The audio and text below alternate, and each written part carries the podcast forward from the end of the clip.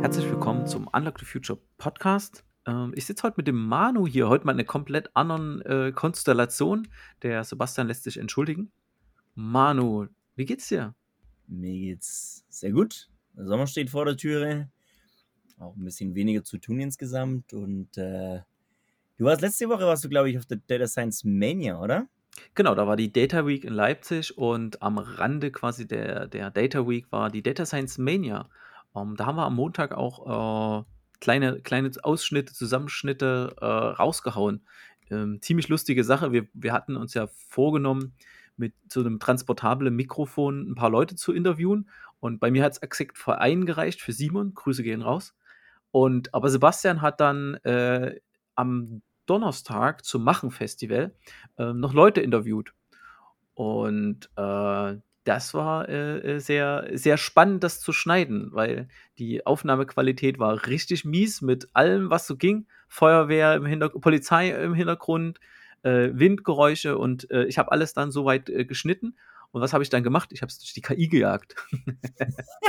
und hat es ähm?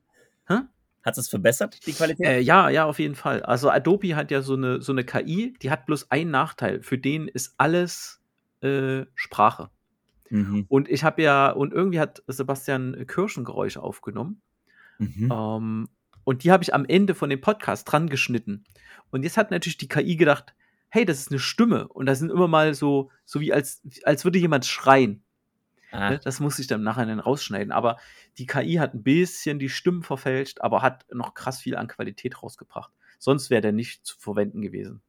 Das, das hört sich top an. Ja, aber für die Post-Production war es cool. War eigentlich die Data Science Mania und auch das Machen Festival, waren die remote auch zugänglich oder war das alles vor Ort? Mm, äh, es, es, gab Streams. Ähm, mhm. Die Data Week wurde gestreamt. Ich selber habe ja auch einen Talk gehalten über die Pop-Up-Plattform. Das mhm. wurde ins Internet gestreamt, also äh, äh YouTube, glaube ich.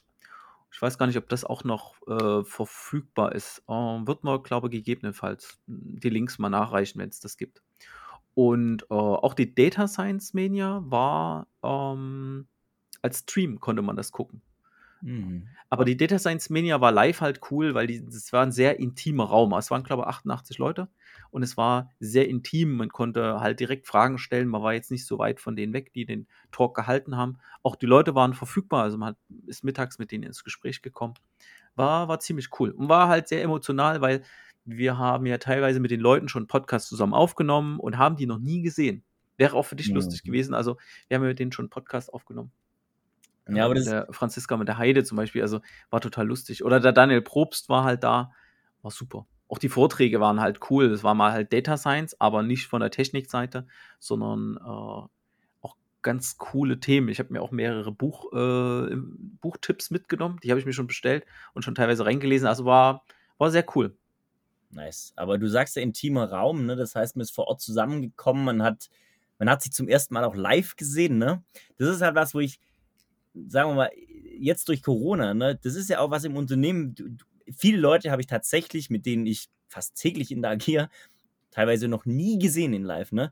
Und da frage ich mich schon, ob das halt, ähm, oder ich glaube, es ist eine, vielleicht eine andere Zusammenarbeit, wenn man äh, so remote und ähm, vor Ort mischt oder wenn man so komplett remote ist. Also ich tue mir ein bisschen schwer. Äh, es gibt ja Remote First Companies, so ja, ähm, wie die das machen. Also ob das funktionieren kann. Weiß nicht. Also ich arbeite ja auch so in diesem hybriden Kontext und es gibt einige Kollegen, die habe ich noch nie, die habe ich wirklich noch nie live gesehen. Um, hm. ähm, das ist halt, die sitzen in Hamburg oder sitzen in Berlin und man fährt jetzt nicht nur einfach mal, macht jetzt keine Dienstreise dahin, nur um die mal zu sehen. Also es ist ja auch, auch Quatsch. Um, ähm, ich, aber dieses, diese, diese gleiche Herausforderung oder die Fragestellung habe ich mir auch schon gestellt, äh, welchen, welchen Weg Unternehmen jetzt einschlagen müssen. Gerade jetzt im Hinblick auf so Sommer wird es ja ein bisschen ruhiger. Ähm, Leute werden vermehrter im, im, im Homeoffice halt sein, weil es zu Hause bei Hitze gerade wesentlich angenehmer ist. Ähm, aber dann stellen sich halt diese klassischen Fragen, die sich viele Unternehmen bestimmt stellen mit diesem hybriden Arbeiten. Warum noch Büros vorhalten? Ähm, ich habe zum Beispiel einen 40 äh, Kilometer hin, habe ich in einem Büro einen Schreibtisch stehen. Ne? Aber in einem Büro, was nicht klimatisiert ist. äh, ist, ist halt schwierig und der Mehrwert hält sich da für mich auch in Grenzen, weil ich so quasi zu Hause ein Arbeitszimmer habe äh, mit, einem, mit einem relativ kühlen Arbeitszimmer, was nach Norden ausgerichtet ist, mit einer festen stationären Technik, die auch besser ist, also besseres Mikro, bessere Kamera, äh, etc. Ähm, trotzdem müssen sich Unternehmen die Frage stellen, wie wollen sie dieses hybride Arbeiten ähm, gestalten? Und ich glaube, viele Unternehmen machen das gar nicht bewusst. Es hat sich halt so ergeben. Ne? Und äh, überlassen es den Leuten hm, ja selbst. Richtig. Und ich finde auch, wenn du das hybride Arbeiten ansprichst, es gibt ja, zumindest habe ich das schon erlebt, zum Beispiel Konferenzen, ähm, die, wo fünf oder sechs Leute vor Ort im Büro teilnehmen und dann ähm, drei Leute remote zugeschaltet werden, via Teams zum Beispiel. Und da habe ich immer das Gefühl, die drei Leute, die zugeschaltet sind, die sind eigentlich gar nicht richtig dabei. Die kriegen so ein bisschen was mit dem Bildschirm geschert, aber die Diskussion, die dann im Raum entsteht, da sind sie vielleicht maximal Zuhörende und das war's dann irgendwie. So einen richtigen Input kann man da nicht gestalten. Also das ist das eine, wie kann ich so auch so Konferenzen remote und vor Ort gestalten, dass die für alle cool sind, ja. Ich glaube zum Beispiel, um jetzt mal ähm, da den Bogen ganz groß zu machen, da kann sowas, was Apple vorgestellt hat, dieses Vision Pro extrem helfen, vielleicht in Zukunft, dass man sich mehr vor Ort involviert fühlt. Ähm, aber was du angesprochen hast, dieser, dieser Büroarbeitsplatz, den schön zu machen, dass Leute da gerne hinwollen. Und ich meine jetzt nicht schön im Sinne von eine Wand gelb streichen, sondern eine Klimaanlage, coole Areas, irgendwo, wo man auch launen kann. Irgendwas, wo man, wo man sagt, das ist ein Community Space, da gehe ich hin, um Menschen zu treffen. Vielleicht gar nicht mal primär, um dort konzentriert zu arbeiten, sondern um mich mit anderen auszutauschen. Und ich weiß gar nicht, gibt es überhaupt Unternehmenspositionen, die das hergeben, so, die sich damit beschäftigen? Hm, na, es kommt auf die Größe von den Unternehmen an. Ich glaube schon, äh, größere Unternehmen beschäftigen sich halt mit diesem äh, Peoples and Culture Thema extrem. Ähm, ich habe äh, letztes Jahr auf einer so personaler Konferenz ähm, habe ich zwei kennengelernt, die machen so HR, Quality, Good Feel Geschichten bei der Deutschen Bahn. Und ähm, die kümmern sich zum Beispiel um diese Räume, ähm, die man auf jedem Bahnhof jetzt dann mieten kann.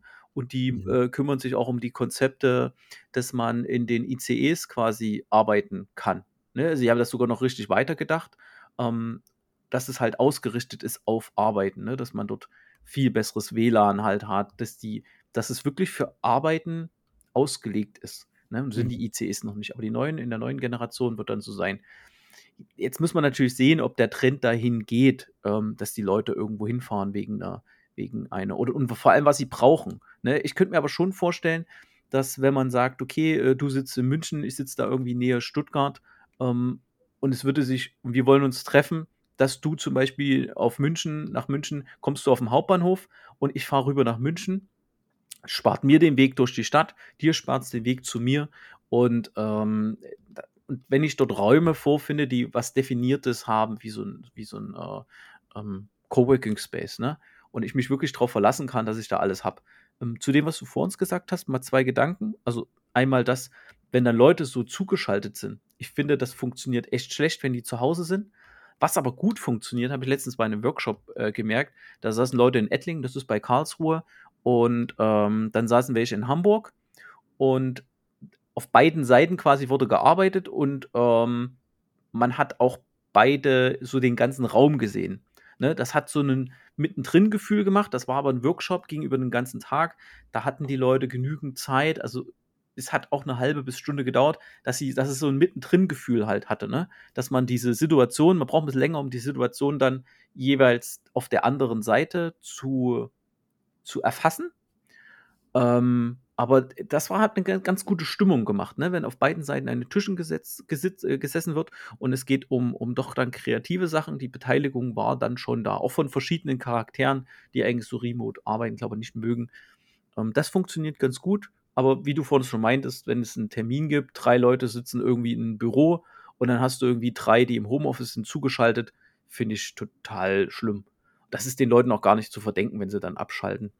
Zu dem Ding, weil ich die Diskussion letztens hatte zu dem Vision Pro. Ähm, ich habe gesagt, ja, ich halte davon auch viel. Ich würde mir sogar eine kaufen. Ähm, aber auch nur aus dem Grund, weil ich halt die so teure Technik mag. Aber glaubst du wirklich, dass sich das im Büro so schnell durchsetzt? Im deutschen Büro? Weil mh, hm, es, die, die Firmen sind ja noch nicht mal in der Lage, vernünftige Laptops den Leuten zu kaufen. Ne, da wird hier irgendwie der 400, 500 Euro Lenovo gekauft, wo die ganze Zeit der Lüfter läuft, mit einem Windows 10 drauf. Sorry, damit, ne? Und die sollen jetzt auf einmal für 3.500 Euro äh, das Vision Pro kaufen. Da habe ich lustigerweise auch so dann die Diskussion ging dann auch mal um den Preis, wo ich mir dachte, naja, aber 3.500 Euro, da ist ja auch ein MacBook drin. Also für ein MacBook bezahle ich ja schon einen Haufen Kohle. Und da habe ich zwei Displays ähm, und habe noch den Akku dazu muss man halt sehen. Ne? Da, dazu, dazu zwei Gedanken ähm, bezüglich Hardware, die absoluter Schrott ist. Ja? Irgendwelche Lenovo-Laptops oder HP oder Dell, egal. Ja? So, ähm, da habe ich mal eine, eine, lustige eine Anekdote aufgeschnappt, dass eben ähm, in vielen Konzernen die Denke vorherrscht, naja, wenn ich jetzt meinen Mitarbeitenden einen teuren Laptop kaufen würde, dann wären die deswegen auch nicht produktiver. Dann würden sie vielleicht eher fünf Minuten mehr Pause machen, wenn das Gerät schneller ist. also das zeigt schon äh, viel über manche äh, Menschenbilder so innerhalb von, von Konzernen, ja.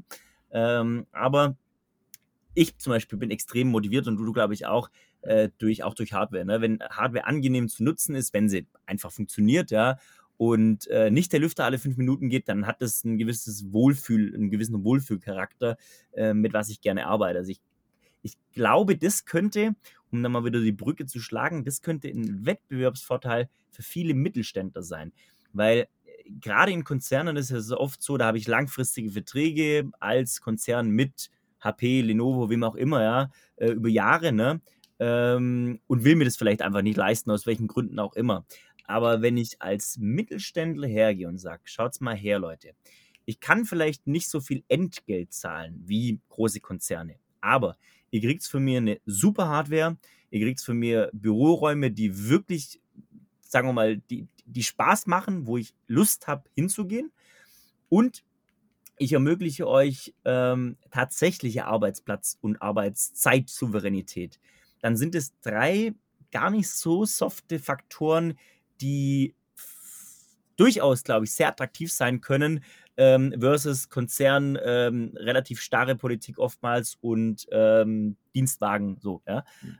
Kann, glaube ich, ganz, ganz spannend sein. Aber ich glaube, wie du auch, dass äh, deutsche Konzerne mit sowas wie der Apple Vision Pro schon überfordert sind. Ähm, hat aber, finde ich, und das ist überhaupt nicht respektierlich gemeint, mit der Altersstruktur zu tun in vielen deutschen äh, Großkonzernen. Das erlebe ich auch oft, dass, ähm, sagen wir mal, unsere Generation, die, die jetzt 20-Jährigen auch, ja, ähm, dass ähm, dort Remote Work als normal angesehen wird oder als Teil der Arbeit, ja. Und ich ähm, gerade in, in, im Konzernumfeld immer schon erlebe, dass es viele, die, sagen wir mal, 50 plus sind, direkt nachdem Corona jetzt irgendwie offiziell als beendet galt, äh, zurück ins Büro gestürmt sind. Ja? Und das, also auch diesen Generationenkonflikt, den im, im, im, im Work-Setting, remote oder nicht remote, mm, richtig zu handhaben, ist extrem schwer. Ja. Ich glaube, das Remote wird nicht mehr, das wird nicht mehr weggehen. Aber das waren ja auch schon so Vorhersagen, die es schon vor zwei Jahren gibt. Ähm, ich glaube, das war, da hat sich ja was demokratisiert. Ähm, Nichtsdestotrotz, viele Unternehmen regen sich halt auf, aber es findet keine, keine bewusste Auseinandersetzung damit statt. Das, das finde ich halt so ärgerlich, wo ich mir so denke, ich, ich hatte letztens für, einen, für den Talk äh, eine Folie gebaut. Ich hatte die Idee schon die ganze Zeit. Ähm, du kennst wahrscheinlich diese IKEA-Kataloge, ne? So ein schön eingerichteter Raum und überall diese Preisschilder halt dran. Jetzt können wir das im Podcast schlecht zeigen, aber ich hatte halt so ein, so ein Fake-Bild gemacht wie IKEA und mir so Namen ausgedacht und Preise und da ist mir das da wieder gekommen, weißt du, wir haben irgendwie einen Stuhl für 700 Euro, äh, wir haben irgendwie einen, einen höhenverstellbaren Schreibtisch mit so Wänden ringsum, der kostet 2000 Euro locker. Ne? Dann haben wir dies, das und jenes, ne? weil Büroausstattung, die richtig viel Kohle kostet. Und dann ist es halt der, der 14 Zoll MacBook Pro mit, die reicht ja die Basisausstattung für 2000 Euro brutto. Da, an dem hängt es dann. Ne? Und was machen denn die Leute? Die Leute benutzen dann irgendwie ihre eigene Technik, und keine Ahnung, dann nutzen sie ihren privaten Rechner, weil es halt, weil der schneller ist, wie zum Beispiel hier, ich habe hier 64 GB RAM, äh, 32 Kerne, der rennt, der macht, der tut, ich habe einen großen Monitor dran. äh, alles funktioniert so, es funktioniert schnell. Aber da sind halt so Ablenkungen drauf wie Steam, ne? So ploppt irgendwie, hey, hier neues Spiel oder Update runtergeladen. Ach, toll, cool. Ne? Also es ist natürlich auch nicht gut, dass die Leute auf private Hardware äh, da rum, rumeiern. Ähm, diese, diese, diese Hardware-Diskussion, die geht mir voll auf den Sack. Weil andererseits, dann, selbst wenn die so günstige Lenovos gekauft werden, oder mal HP, wir wollen jetzt die Marke nicht bashen, ne? Egal, dann wird halt noch irgendwie eine, eine Dockingstation für gekauft und zwei Monitore, die auch nicht 2K haben und super nutzlos sind aus meiner Sicht. Also es wird halt irgendwie so Hardware gekauft, also kriegen alle das gleiche und ich denke mir so, nein, hä? Ich hab, meine Hand hat sich an so eine Maus gewöhnt, mit ganz hochauflösend. Ich kann mit einer Maus nichts anfangen, wo ich so machen muss. Das, das kriegt mein Kopf nicht mehr hin, sorry. Ne? Auch so Kopfhörer. Ich, ich, ich brauche zu Kopfhörer. Also, ne, das, Wie stehst du zu dem Thema, du kriegst Geld und dann bring your own device? Also ein Bring Your Own Device finde ich, finde ich halt super. Ne? Also gerade die Firmen, die halt alles in die Cloud geschoben haben, finde ich das super. Ich finde halt nur noch unternehmenseigene Hardware sinnvoll bei Themen, wo du wirklich große Bildschirme brauchst. Alle, alles, was so Leitsystem-Zeug ist, ne? die einfach fest da bleiben. Kassensysteme. Ähm, ja, aber für die meisten Sachen, sorry, Laptop. Ne? Oder schmeiß diese ganzen Festnetztelefone weg. Schmeiß sie einfach weg. Auch Faxgeräte. Sorry, äh, digitales Fax, irgendwo im Internet. Da kriegst du dann ein PDF auf deine E-Mail-Adresse. Richtig. Das mit dem Teams äh, telefonieren funktioniert so super. Ne? Gebt den Leuten ein vernünftiges Smartphone, ne? gebt denen da auch Bring Your Own Device. Ne? Das kann man heute so gut trennen. Ähm, Glaubst du, dass, dass eine Unternehmens-, also sagen wir mal, Remote Work geht ja auch immer mit Unternehmenskultur einher. So das Thema, klar, Hardware, Wertschätzung gegenüber Mitarbeitern ist auch ein Teil von einer Unternehmenskultur, aber eine Unternehmenskultur soll ja im Idealfall irgendwie was Sinnstiftendes sein. Ja? Ich, ich hasse übrigens die, die, diese Metapher, ja, wir sind eine Familie. Nee, Unternehmen sind niemals eine Familie, weil eine Familie sind normalerweise, äh, mögen sich die, die jeweiligen Teile der Familie untereinander bedingungslos. Eine Firma wird mir nie bedingungslos irgendwas geben, sondern da ist immer eine Bedingung mit verknüpft, nämlich dass ich Leistung bringe. Ja? Also das mal gesagt. Unternehmen sind keine Familie. Punkt. Ähm, aber eine Unternehmenskultur soll ja irgendwie was Verbindendes schaffen. Und glaubst du, dass eine fully remote Company, wo es heißt, wir arbeiten alle remote und wir treffen uns zweimal im Jahr zu Workshops, dass die funktionieren kann?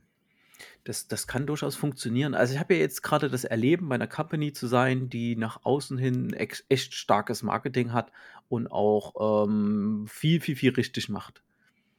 Ähm, so viel richtig, dass ich das so cool finde, dass ich mir einen orangen Koffer gekauft habe und ähm, äh, weil ich diesen Wiedererkennungswert einfach haben will in meinem beruflichen Kontext und mich damit auch identifiziere.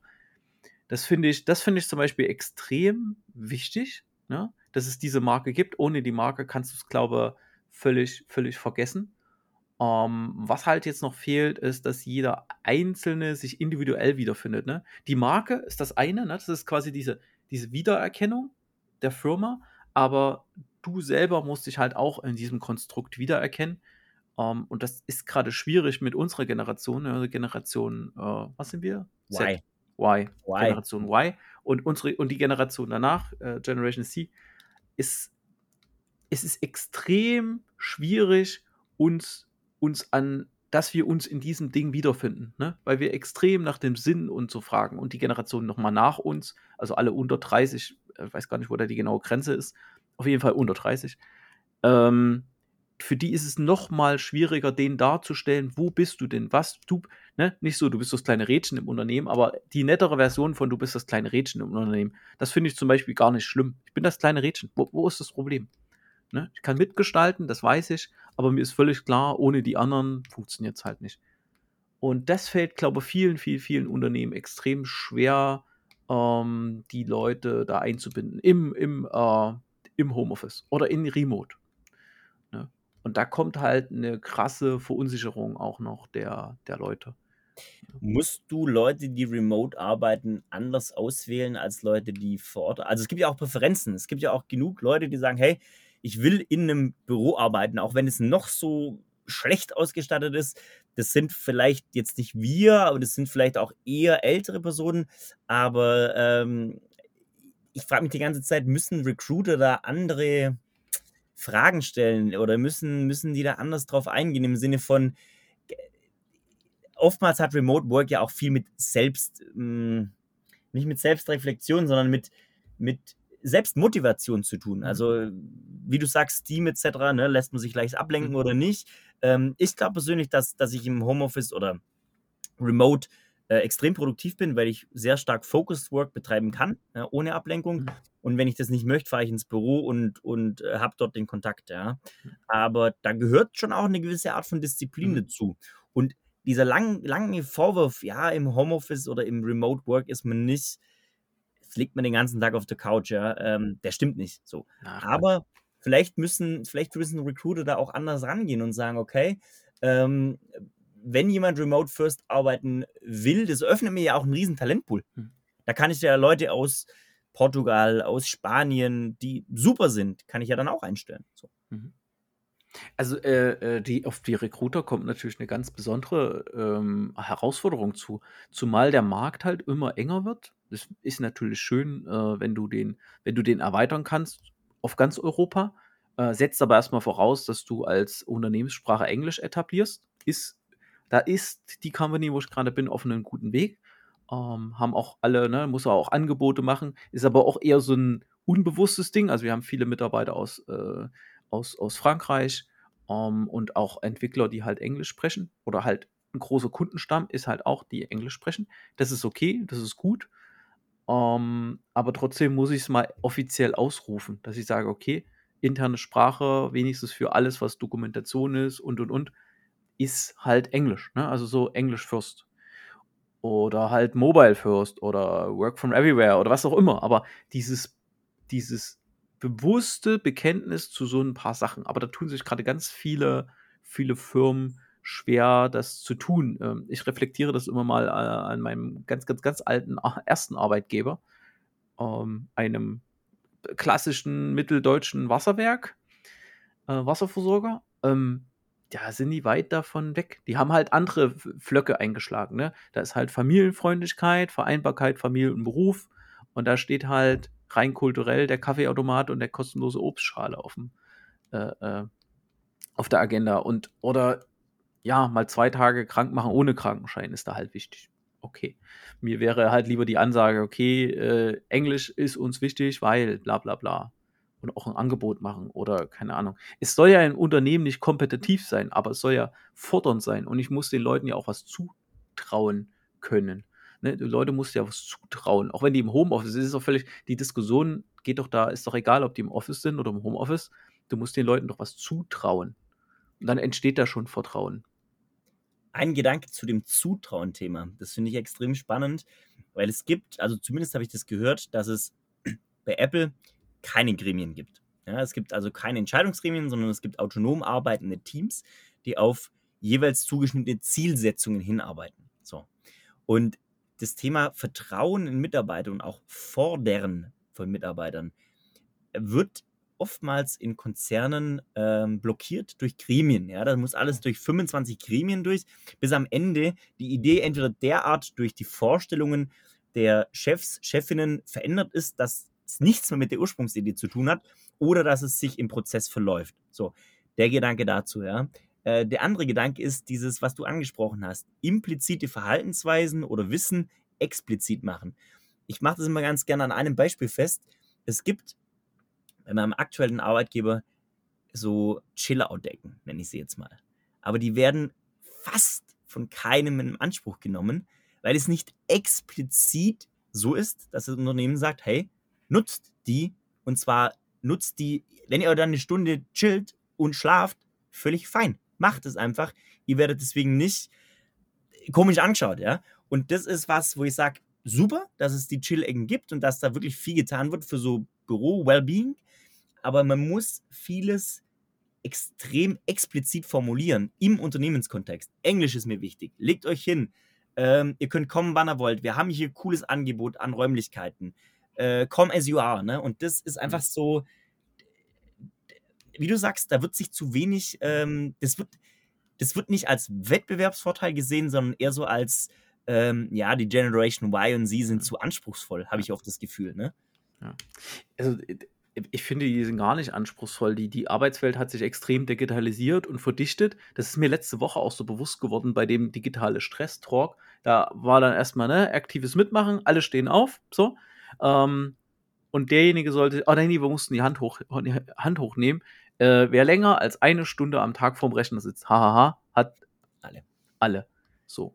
Ich war einer natürlich der Dumm, der dann da über acht Stunden, äh, äh, ich saß mal den ganzen Tag vom Rechner und jetzt äh, unterhalten wir uns, ich sitze wieder am Rechner. Ähm, auch schon wieder seit über einer Stunde. Heißt, ich bin schon weit über meine acht Stunden. Ne? Und diese Verdichtung, das gab es vor 10 oder vor 20 Jahren einfach noch nicht. Und das ist nichts Anspruchsvolles. Nee, wir, wir, fordern einfach Sachen ein, die eine gewisse Entlastung irgendwo bringt. Ähm, das ist halt. Aber ich habe in anderen Talks extrem viel letzte Woche nochmal so gelernt oder ist mir bewusst geworden, dass Produktivität zwischen zwei Menschen entsteht in der Interaktion. Ne? Dass da Produktivität in Unternehmen entsteht. Alles andere ist so, ja, wir, wir reden darüber und so. Nee, ist okay. Ne? Aber du musst die Leute, du musst die Interaktion halt irgendwie äh, in, Gang, in Gang bringen. Und, und das ist halt wichtig. Und das geht remote oder das, ne? Das Glaubst du, dass in einer Remote-Welt Chefs noch die Bedeutung haben, diese, oder Chefinnen, die Bedeutung haben, die sie aktuell haben? Mm, nein, kann ich auch genau sagen, warum. Also der Daniel Probst hat einen coolen Vortrag gehalten über Spiral Dynamics, heißt das. Ich habe das Buch auch hier. Ähm, da geht es, das ist so eine, so eine, mh, hm, es sind Modelle, wie Menschen zusammenarbeiten. Ne? Das fängt unten an mit hier Sichtbarkeit und Überleben. Und dann ging es halt los, so Abgrenzung, ihr, wir. Ne? Also das haben sie so Gruppen gebildet. Und dann hat irgendjemand gedacht, ah, oh, jetzt habe ich hier Macht. Ich kann die Gruppen zusammenschweißen und dann sind so größere Sachen passiert und dann kamen irgendwelche ökonomischen Anreize, ne? Survival of the Fittest und halt so kompetitive Sachen. Und jetzt kommen wir langsam dahin, dass wir wieder so ein gemeinsames, wertebasiertes Zusammenhaben. Und ich, ich ich glaube, da müssen wir auch wieder, äh, wieder hin. Ne? Aber das, eigentlich sind jetzt alle Unternehmen gut dran, die in den letzten, sagen wir mal, zehn Jahren äh, dieses Lean für sich verinnerlicht haben. Die haben es jetzt voll gut. Ne? Weil das funktioniert halt auch. Und ja, ich gebe dir recht, was du von uns meinst mit den Charakteren. Du brauchst eine gewisse Anzahl von so kaputten Leuten, die dann trotzdem irgendwie arbeiten, sich irgendwie motivieren kann. Weil was ist der limitierende Faktor im Homeoffice? So ein bisschen der Willen. Ne? Du kannst ganz viel Output generieren auf so eine Organisation, aber wenn du kein Feedback bekommst, frisst das so ganz langsam deine Willenskraft auf. Gibt es ganz, ganz vielen Rollenspielen, ist, ist ein abstraktes Konstrukt, aber ba basiert ja wirklich auf, auf menschlicher Erfahrung. Und da sackt so langsam deine Willenskraft ab. Und die ist entscheidend dafür, boah, machst du nochmal Anlauf, machst du, stellst dir nochmal einen Termin ein, versuchst du nochmal. Ähm, aber wenn du, wenn du genügend strukturgebende Menschen im Unternehmen halt hast, die halt immer wieder so eine, so eine Interaktion halt anfangen und das hältst du irgendwie am Leben, dann, dann glaube ich, bist du, bist du recht produktiv. Die klassischen Führungskräfte können eigentlich heute nur noch die Rahmensetzung dafür machen. Ne? So an die Persönlichkeiten kommen sie nicht mehr so ran. Das war in der Vergangenheit schon echt schwierig. Also klar, das konnten sie vor 30 Jahren, hast du die Leute noch hart, hart äh, äh, zurechtgewiesen und hast die manipuliert und und und. Und dann ist es ja so langsam immer weiter äh, gegangen äh, bis zu dem Punkt, dass, dass eigentlich so die Experten, ja, ich bin Experte, es ist meine Meinung, da haben Führungskräfte gar nichts mehr großartig zu sagen gehabt. Jetzt kommen wir wieder zu so einem gesunden, dass die Experten, die, die für, sagen, gut, wir brauchen die Führungskräfte und, und jeder hat so seine Aufgabe. Ne? Und es, es, es geht so um, um, um Achtung und, und basierend darauf, aber da muss man auch sagen, das ist ein bisschen der Fachkräftemangel geschuldet, suchen ja alle nach dem Heiligen Gral und dann kommen wir jetzt langsam zu wieder so einer wertegetriebenen äh, äh, äh miteinander, ne? wo wir sagen, ey, wir haben ein Produkt, mit dem Produkt wollen wir dies, das und jenes erreichen. Ich sehe es gerade, wir wollten auch mal eine Podcast-Folge dazu aufnehmen. Die Vereinigten Nationen haben ja so eine Ziele ausgerufen, ne? Irgendwie Nahrung für alle, Wasser für alle, sind so ganz viele Ziele, Nachhaltigkeit, Bildung, bla bla bla. Immer mehr Unternehmen verpflichten sich einen Teil dieser Ziele ne? Ja. Und leiten halt von den Dingen, weil die machen echt Sinn, äh, leiten von denen halt äh, irgendwie ihre Strategie halt ab. Und da finden sich die Leute dann wieder. Die machen wir noch, die Folge auf jeden Fall. Ja, die Folge machen wir noch, weil die weil das ziemlich cool ist. Es ist also, es ist relativ einfach, was da so steht, aber manchmal sind Sachen, wenn die einfach und zugänglich sind, haben sich wahnsinnig viele Leute vorher extrem viele Gedanken gemacht, weil die Dinger funktionieren unabhängig von der Kultur, weltweit sind die Vereinigten Nationen. Ne? Also da kannst du davon ausgehen, dass es sehr, äh, sehr, sehr heterogene Teams waren, die das entwickelt halt haben. Und wenn du ein Unternehmen bist, was halt europaweit, da sind wir wieder bei auch noch ein spannendes Thema, ähm, du bist ein Unternehmen, was auf einmal Fachkräfte europaweit einsammeln will, aus Italien, aus Frankreich und und und. Also müssen wir uns nichts vormachen. In Europa sind wir super divers unterwegs, was Kulturen angeht. Ähm, gut, schlagen tun uns, wenn du noch Inder und Chinesen dazu ist, aber bleib mal nur mal in Europa. Wenn du das zusammenbringen willst, das kriegt Airbus gerade so hin, ne? Und die ja. haben auch schon echt einen Struggle damit. Ähm, aber diesen Dingen musst du dich halt einfach stellen, ne? Und, und, und du, du brauchst ganz universelle Werte. Wir gucken immer aus unserem kleinen Deutschland da, ne? Sachen, die bei uns nicht funktionieren, funktionieren im Ausland fantastisch. Und äh, und wenn du auf der Suche nach gemeinsamen Werten gibst, warum dann nicht gleich was Globales nehmen, was schon da genutzt wurde und gucken, ob du die Leute nicht da drunter kriegst. Aber da steht halt nicht drin, mach maximales Gewinn, mach den Planeten maximal in den Arsch und äh, keine Ahnung, am Ende des Tages sind wir alle reich. Nee, das sind wirklich sinnvolle Ziele, wo es Menschen dann danach besser geht. Ja. Übrigens, Menschen besser gehen, da möchte ich noch einen, einen, äh, einen Gedanke zu einwerfen du hast gesagt, äh, Chefinnen oder Führungspersonen ähm, sollten oder sind, sind im Wesentlichen für das Setzen von Rahmenbedingungen dann in Zukunft vielleicht zuständig. Oder vielleicht auch jetzt schon. Ähm, ich habe vor kurzem ein Buch gelesen, auch also von Stefanie Stahl, da ging es um Introverts und Extroverts. Also ähm, ich glaube, um es an einem Beispiel zu machen, so für Großraumbüros sind ja Orte, an denen sich viele Menschen begegnen können. Auch One-to-One, -one, also im Sinne von Produktivität, was du gesagt hast. Da kann viel Produktives entstehen. Ähm, für viele Introverts ist aber ein Coworking oder auch ein Open Space die absolute Hölle. Ja, da ist Produktivität von vornherein ausgeschlossen, mhm. weil ein Introvert, ähm, ich mache jetzt mal einen Extremfall äh, mit autistischer Veranlagung, ja, ähm, also auch noch emotional nicht so zugänglich, ähm, ist quasi der Tod der Produktivität. Hm. Und das finde ich eine extrem wichtige Rahmenbedingung, die eine Führungskraft setzen muss.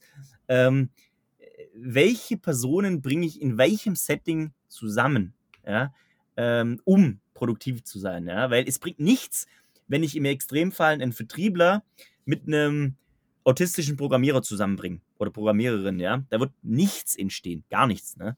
Ähm, der eine wird den anderen anschreien. So. Hm. Ähm, und, und diese, diese also ich glaube wirklich, dass eine Führungskraft, anders wie noch vor zehn Jahren, verstehen muss, wie er oder sie tickt, was er oder für, für sie für Charaktereigenschaften hat, für eine Persönlichkeitsstruktur, um die Leute zusammenzubringen. Aber das ist schon ja ein hoher, ein hoher Anspruch an die Führungskraft. Mhm. Ich glaube, da kann man jemanden in der Qualität, weil es ist ja nicht mit einer getan, ja. ne? und du hast ja immer eine gewisse Streuung, stellst fünf ein und zwei haben, wenn du Glück hast, dieses, die, in der Qualität diesen Führungs- diese Führungsstärke. Ähm, dann würde ich aber als Unternehmen lieber auf Selbstorganisation setzen, die Leute denen mehr Freiheit geben. Ich habe letztens mal wieder das Buch, ich mag das total, der Ein-Minuten-Manager gelesen. Ähm, ist auch schon eine Weile alt, glaube kommt aus den 90ern. Das lag in so einer verschenkten Kiste. Ich fand das Buch super. Ich habe es bestimmt schon das dritte, vierte Mal gelesen. Und da geht es halt wirklich darum, ähm, so ein Führungsstil wie ein Manager äh, in einer Minute ja, die Technik ist in einer Minute, ne, die Leute halt führt. Also es sind mhm. immer so, so drei, drei Elemente. Ne? Da ist zum Beispiel was total Wertvolles drin. Äh, Mitarbeiter erwischen, wie sie was Gutes tun. Ne? Mhm. Ganz oft sind wir dabei, wenn die halt irgendeinen irgendein Scheiß gemacht haben. Ja, okay, ne? Da muss man, das muss man, äh, da muss man die mal sagen, okay, das war jetzt nicht in Ordnung. Ähm, wie können wir, wie können wir das machen? dass das nicht wieder passiert, ne? aber prinzipiell die Leute bei guten Dingen erwischen, ne? weil du kannst nur Verhalten belohnen.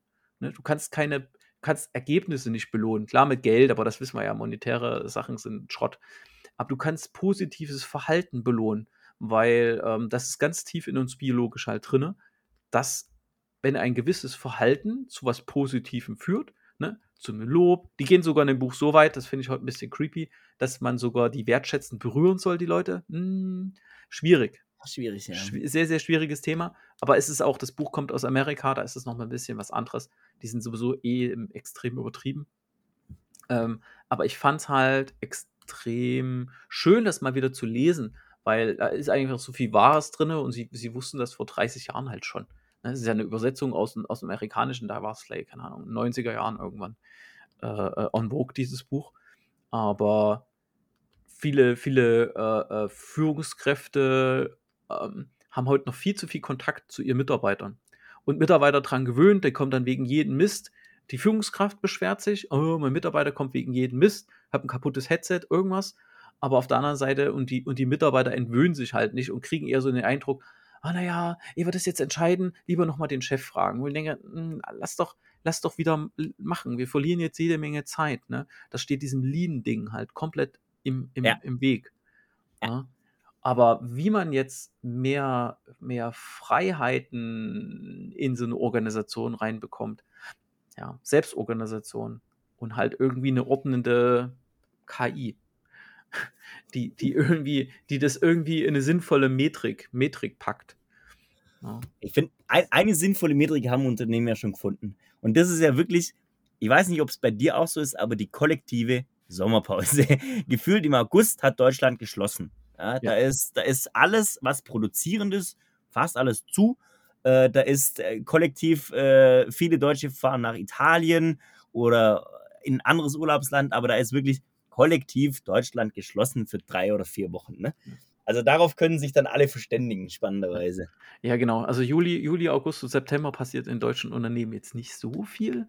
Genau. Ähm, aber ja, wollen wir eigentlich in eine Sommerpause gehen? Gut, Sebastian ist heute nicht da, ne? Ähm, ich würde ich würd sagen, wir nehmen noch eine zu dritt auf und dann gehen wir in die Sommerpause. Ja, also alle gehen irgendwie in die Sommerpause. Aber mal schauen, vielleicht, vielleicht, der Algorithmus belohnt uns gerade, weil wir jetzt ein Jahr durchgezogen haben. Ne? So langsam wissen wir, kommt jedes Mal was. Ja, mal schauen. Vielleicht, vielleicht äh, machen wir mal irgendwie eine Folge, die ChatGPT generiert hat. Und, oh, und, cool. und, und jagen die durch so einen Sprachdings durch. Ich muss bloß mal sehen, wie gut das funktioniert. Also so, dass es dann mehrsprachig irgendwie halt ist. Weil ist ja halt dumm, wenn die ganze Zeit irgendwie nur eine Stimme und ja, mal schauen. Das können wir auch gerne gemeinsam angehen. Da hatte ich Bock drauf, ey. Ja, ich muss mal gucken, ob es eine, eine, gute KI gibt, die das, die das generiert. Ja, aber sonst ja. Sonst Sommerpause ist gut. Ja, ich bin im äh, September bin ich weg. Genau. Wo geht's hin? Äh, nach Korsika tatsächlich. Also wer den GA, wer das jetzt hört und den GA20 mitlaufen will, äh, kann September gerne drei Wochen mit uns nach Korsika kommen, den GA20 laufen. Sehr schön. ja, haben wir doch heute, äh, sind wir zu Ende gekommen jetzt. Äh, Manu, letzte Worte? War wie immer ein sehr entspannter und äh, gleichzeitig auch wirklich interessanter Austausch, weil das ist so, ja, ist ein Thema, das, das wird uns noch länger beschäftigen. Ich glaube, das ist nicht die letzte Podcast-Folge dazu. Das denke ich auch. Dann vielen Dank für deine Zeit und noch einen schönen Abend. Danke dir auch.